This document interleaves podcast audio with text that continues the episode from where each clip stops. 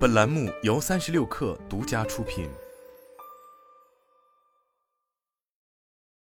十二月十九日，据外媒最新报道，二零二三年度第三季度，非洲地区智能手机实现强势复苏，出货量同比增长百分之十二至一千七百九十万部，其中传音登顶，出货量占比近一半，达到八百六十万部。事实上，传音此次登顶非洲智能手机市场早有迹象。根据 Canalys 智能手机分析统计数据，二零二三年第二季度排名前五的手机厂商中，三星、苹果、小米、OPPO 的年增长率都出现了一定程度的下滑。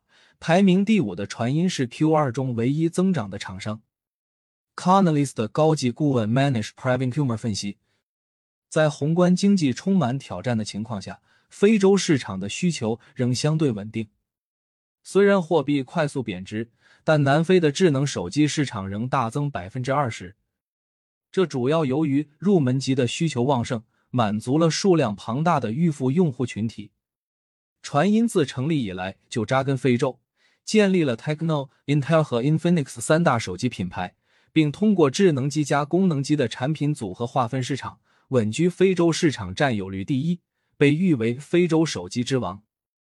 近几年，传音除了凭借非洲本土化的技术和服务稳扎非洲基础盘，也在积极扩张拉美、中东和东南亚低端市场。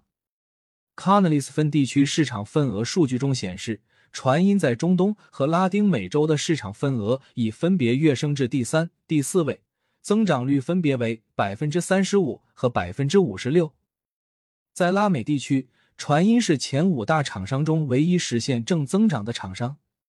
传音在拉丁美洲地区的扩张，填补了一些未充分渗透的低端市场的需求。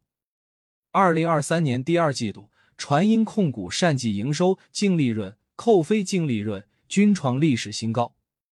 十二月十七日，根据东南亚跨境电商平台双十二战报。传音旗下的创新科技品牌 Techno 一举拿下 Lazada 菲律宾站手机类目以及奢批菲律宾站手机类目销售额和销量双冠军。在 Lazada 的双十一活动中，Techno 也以不俗的成绩位列菲律宾站手机类目销售量亚军。毫无疑问，传音出走非洲的战略效果显著。目前，新兴市场的经济发展、人口红利以及手机需求增长空间可观。未来传音手机在低端市场的业务量仍将持续增长。同时，从近几年的财报来看，传音将发展的重心放在了提高核心技术的高端产品，试图实现手机加移动互联网服务加家电、数码配件的商业生态。不过，目前成效并不显著。非洲市场很难在短期成为高利润的来源，传音必然会走出非洲。但在中高端产品还没有产生庞大收益前，非洲仍然是传音的基石之地。